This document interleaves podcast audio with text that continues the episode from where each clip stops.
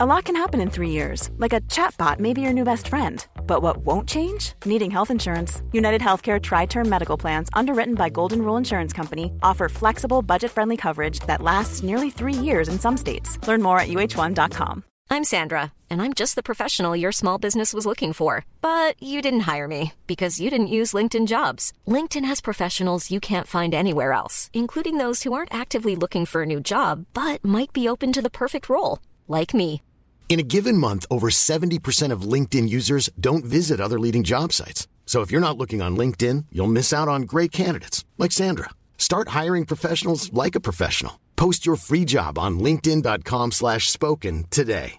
Hey, I'm Ryan Reynolds. At Mint Mobile, we like to do the opposite of what Big Wireless does. They charge you a lot, we charge you a little. So naturally, when they announced they'd be raising their prices due to inflation, we decided to deflate our prices due to not hating you.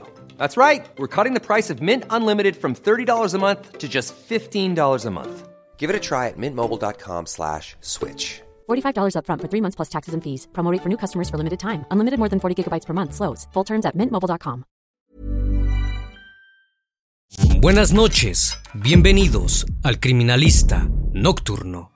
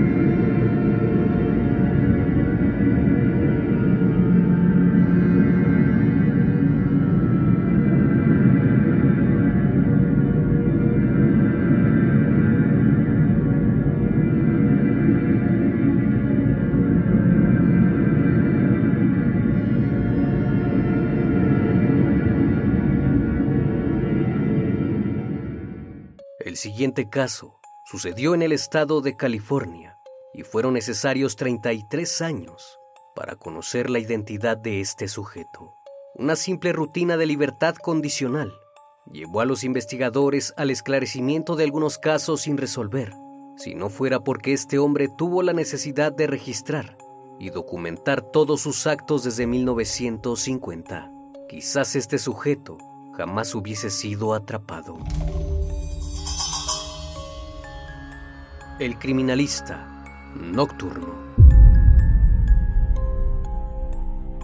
El 10 de enero de 1977, un automovilista se salió de la carretera cerca de Whites Hill en el condado de Marin, en California, cuando de pronto notó un cuerpo en la maleza. Aquel sujeto impresionado por el hallazgo llamó de inmediato a la policía, alertándoles de lo que acababa de encontrar. De esta manera los oficiales condujeron hasta la carretera donde el auto del informante se había atascado. A su llegada localizaron el cuerpo de una mujer pelirroja, enterrado boca abajo, debajo de algunos arbustos del desierto. Unas pantimedias estaban colocadas alrededor de su cuello y sus pies estaban atados con tela blanca. Según el informe de los forenses, llevaba al menos un día de fallecida y se pudo comprobar que había sido abusada. La chica respondía al nombre de Roxanne Rogas, de 18 años de edad. Las investigaciones preliminares apuntaban a que la joven trabajaba como dama acompañante, aunque la familia de esta lo negó. Al principio la policía estaba segura que había sido víctima de algún cliente. Debido a su actividad, las investigaciones llevaron a las autoridades a un probable sospechoso, el cual era proxeneta en el área, y se presumía que había trabajado con Roxanne.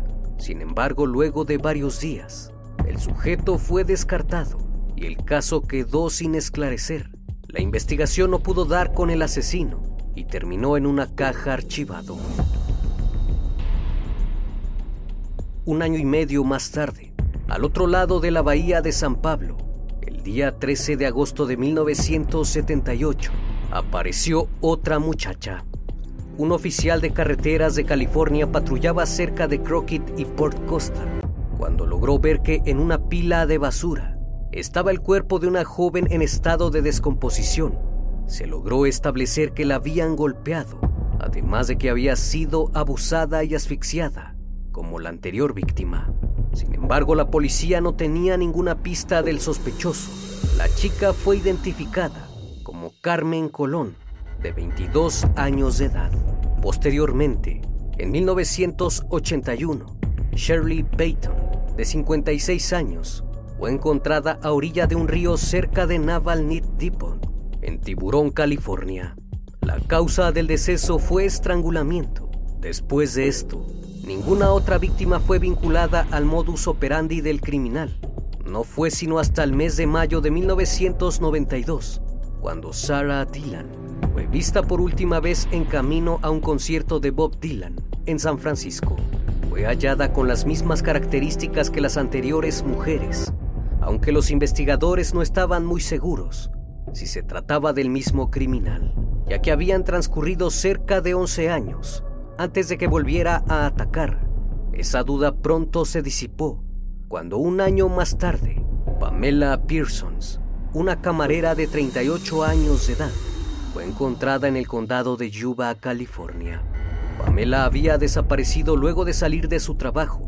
Días después, un residente del condado encontró su cuerpo en un camino aislado, cerca de un campo de golf. En este caso en particular, se encontraron sustancias en su cuerpo que indicaron que la habían drogado antes de abusar de ella. En agosto de 1994, un nuevo hallazgo ocurrió en el mismo condado de Yuba. Un repartidor de periódicos encontró el cuerpo de Tracy Tafoya en una zanja de drenaje que iba a dar a un cementerio. Se estimó que pasó una semana antes de que la encontraran. Después de este hallazgo, la policía comenzó a elaborar un perfil sobre el presunto asesino y pronto descubrieron algo que los dejó sorprendidos. En todos los casos, las mujeres fueron encontradas estranguladas, sin prendas, y sus cuerpos habían sido arrojados a zonas rurales o de difícil acceso. Algunas de las víctimas ejercían como damas de compañía. Sin embargo, algo llamó la atención a los investigadores. La similitud más escalofriante de las víctimas eran sus nombres.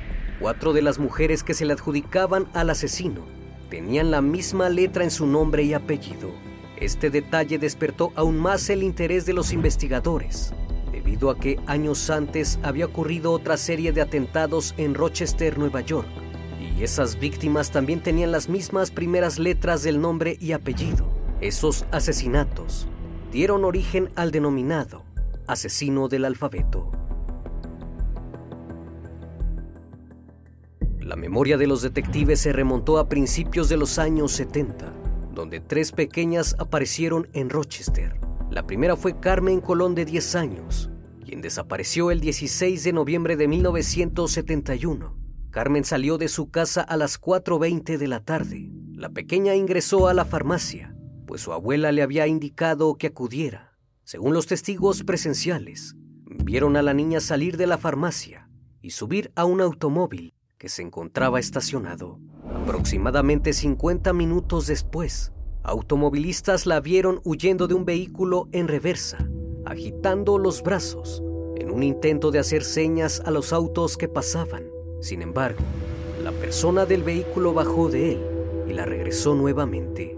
Dos días después, dos adolescentes descubrieron el cuerpo de Carmen en un barranco cerca de la carretera interestatal 490. Este lugar se encontraba aproximadamente a 12 millas de donde la niña fue vista por última vez. Sus pantalones y su abrigo fueron descubiertos días después. Carmen Colón había sufrido una fractura en su cráneo y en una de sus vértebras, debido a que le apretaron fuertemente el cuello. Además, habían abusado de ella. A pesar de las investigaciones y la recompensa ofrecida, no lograron encontrar al perpetrador. 17 meses después, el 2 de abril de 1973, Wanda Walkovich, de 11 años de edad, desapareció cuando regresaba a casa de hacer un recado.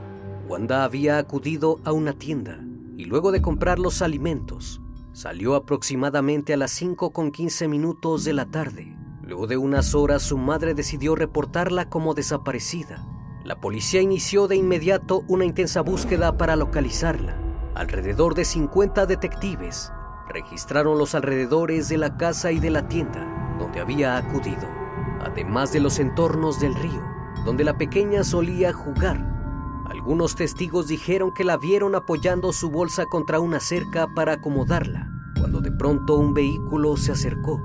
Al día siguiente, a eso de las 10:15 de la mañana, Wanda fue encontrada por un oficial de policía en la base de una ladera junto a un camino de acceso a la ruta estatal 104 en Webster, aproximadamente a 7 millas de Rochester.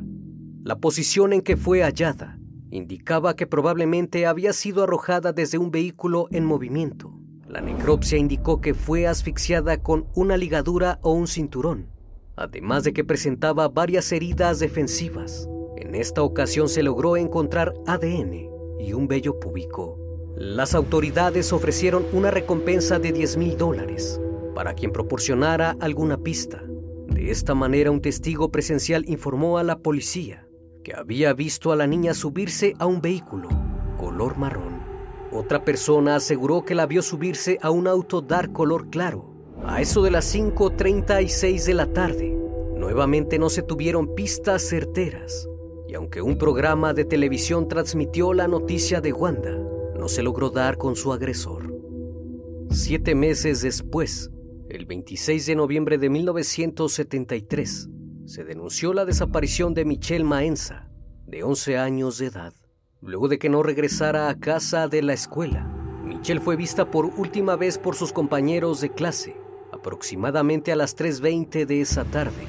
Diez minutos después, un testigo observó a Maenza sentada en el asiento del pasajero de un vehículo beige o marrón que viajaba a alta velocidad en Ackerman Street antes de girar en Webster Avenue. Según este testigo, la niña estaba llorando. Otro testigo informó a la policía que vio a la niña con un hombre de un carro del mismo color, sosteniendo firmemente a la pequeña para que no escapara. Cuando este automovilista se detuvo para ofrecer ayuda, el individuo deliberadamente agarró a la niña y la empujó por la espalda. También trató de ocultar su placa vehicular de la vista del conductor. Posteriormente se le acercó con una expresión tan amenazante en su cara que el testigo se vio obligado a escapar y alejarse, dejando a la pequeña en manos de este hombre. El cuerpo de Michelle fue descubierto el 28 de noviembre, a eso de las 10.30 de la mañana, acostado boca abajo en una zanja junto a un camino rural en Macedonia, a 15 millas de Rochester. Su necropsia reveló que había sufrido un fuerte traumatismo con un objeto contundente en su cuerpo, además de que había sido abusada y privada de la respiración con una ligadura, algo que llamó la atención y que tenía en similitud con la víctima anterior, era que había pelos blancos de un gato sobre su ropa. Los investigadores pudieron recuperar una huella parcial de la palma de su cuello y rastros de ADN en su cuerpo. Un análisis del contenido del estómago de Maenza reveló rastros de una hamburguesa y cebollas que se habían consumido aproximadamente una hora antes de su asesinato, dando crédito a informes anteriores de que una niña que coincidía con la descripción de Michelle había sido vista en compañía de un hombre caucásico, de cabello oscuro, de entre 25 y 35 años, de aproximadamente 1.83 metros de altura, ambos en un restaurante de comida rápida en la ciudad de Panfield aproximadamente a las 4.30 de la tarde. Los tres casos generaron una intensa indagación pública. Tras el crimen de Michelle Maenza, los investigadores publicaron un dibujo ante los medios del individuo, visto con la niña por numerosos testigos. También instalaron una línea telefónica dedicada exclusivamente a la persecución del perpetrador aunque estos esfuerzos resultaron en numerosas llamadas del público, no se localizó a ningún sospechoso creíble. Al final los detectives interrogaron a más de 800 sospechosos y lo único destacable que pudieron obtener fue que el nombre y apellido de las víctimas coincidía, lo que le valió el nombre del asesino del alfabeto. Pesar de las similitudes, Tiempo después se descartó que el asesino haya elegido a las víctimas por sus iniciales.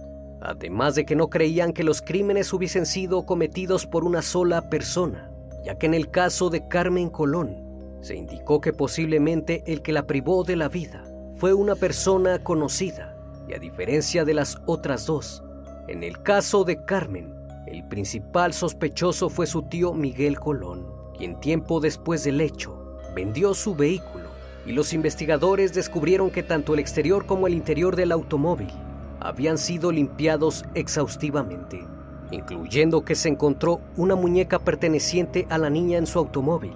Además, cuatro días después de lo sucedido, se mudó de Rochester a Puerto Rico. Sin embargo, tiempo después fue extraditado para ser interrogado y para sorpresa de los investigadores, su coartada no coincidía. A pesar de esto, la policía no tenía evidencia física en su contra para vincularlo con el caso, así que lo dejaron libre. Dentro de los sospechosos estuvo Dennis Termin, quien fue un prolífico asesino en serie que poseía un vehículo color beige, similar al de la descripción de los testigos. Además, al interior de este, en la tapicería se lograron encontrar rastros de pelo de gato blanco, similar al que se encontró en dos de los cuerpos. Otro sospechoso que surgió fue Kenneth Bianchi, uno de los estranguladores de Hillside, quien en esos momentos trabajaba como vendedor de helados en Rochester y de igual forma poseía un vehículo del mismo color descrito. No obstante, sin alguna evidencia, fue imposible vincularlo con los crímenes. Los años transcurrieron y el caso dejó de ser prioridad para la policía, hasta que el 13 de abril de 2010, un sujeto que había sido puesto en libertad condicional fue arrestado por incumplir la ley. Así que en una visita sorpresa a su domicilio, se descubrió la doble vida que llevaba. Al inspeccionar la vivienda, como parte de la rutina se halló un arma y una caja de balas escondidas. Pero al realizar una investigación más exhaustiva, se llevaron una enorme e inesperada sorpresa. Dos habitaciones de la casa estaban cerradas perfectamente con candado. Eso despertó las sospechas de los oficiales, así que procedieron a abrirlas. En una de las habitaciones se encontraron maniquís de mujeres vestidos con ropa interior, atados del cuello.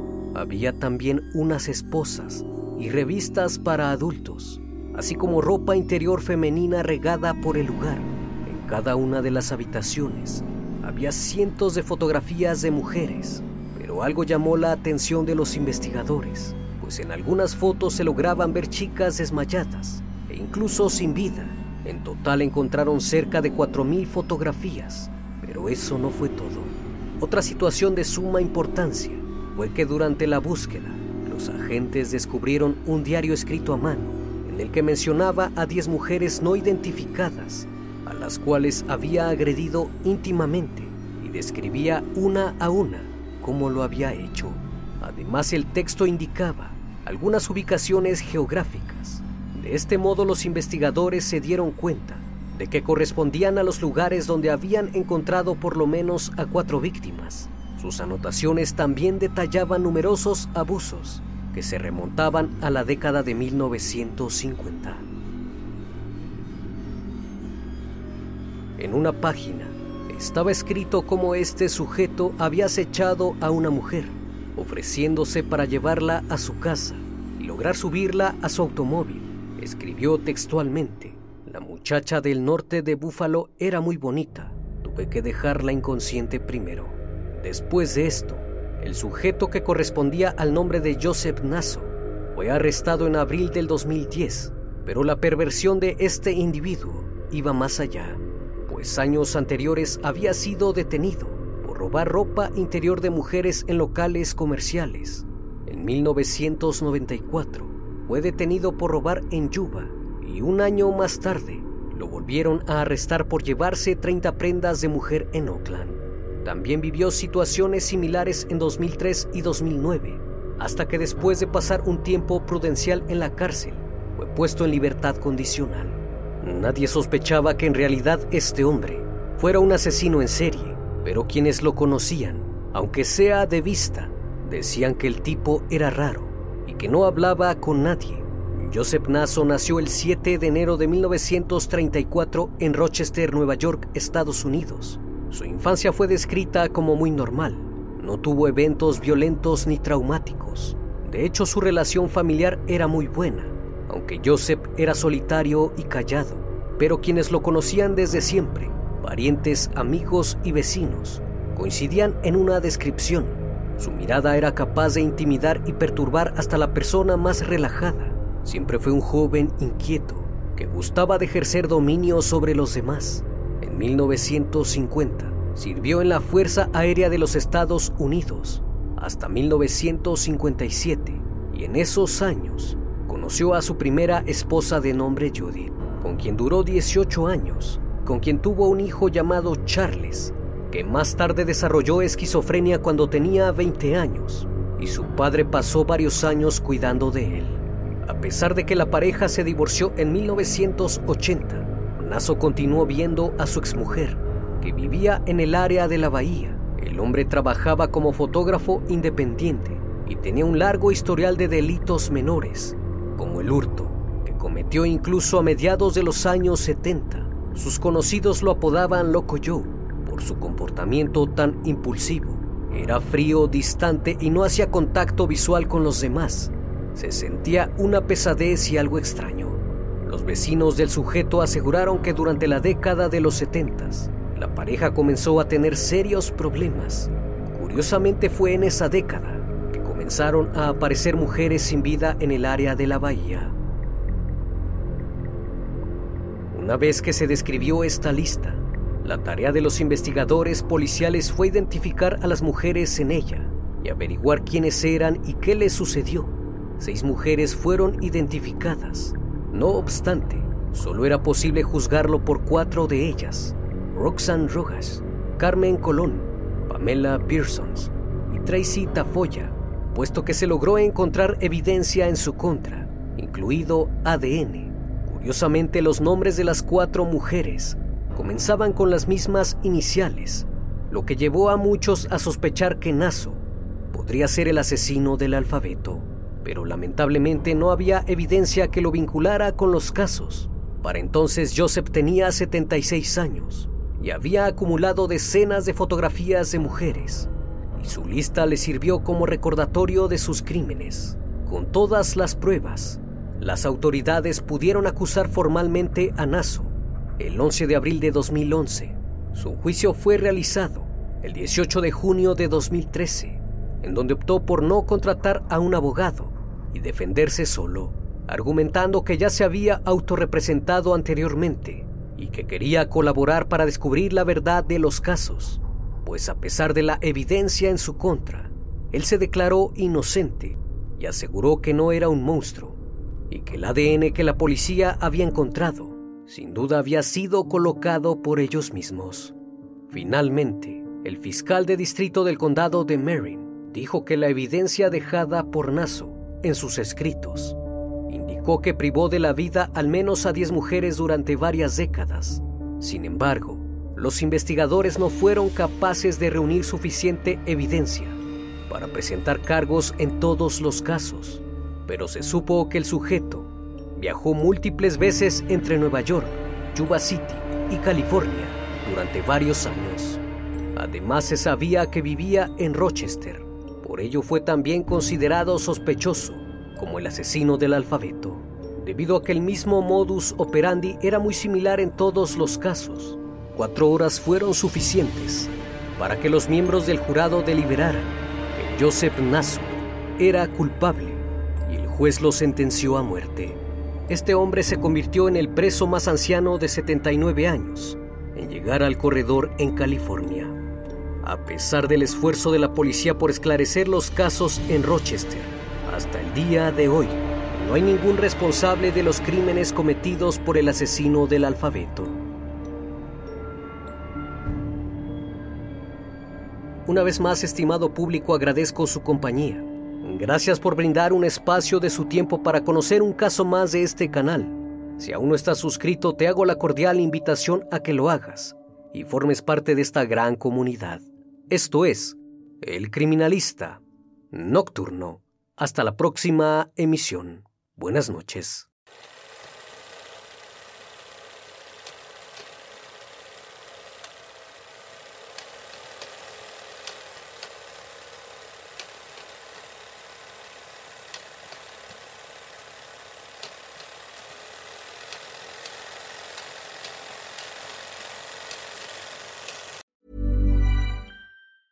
Hi, this is Paige from Giggly Squad, and I want to talk to you about Splash Refresher and my water intake. Okay, so you guys obviously know that I'm a hydrated girly, but sometimes when you drink that much water, it starts to just taste bland, and you're just like, I need something to spice it up. That's why I love Splash Refresher.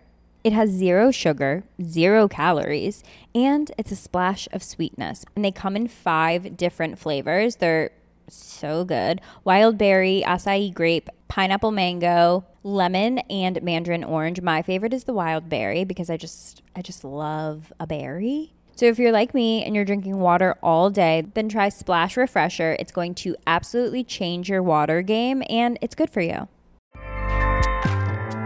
ACAST powers the world's best podcasts. Here's a show that we recommend.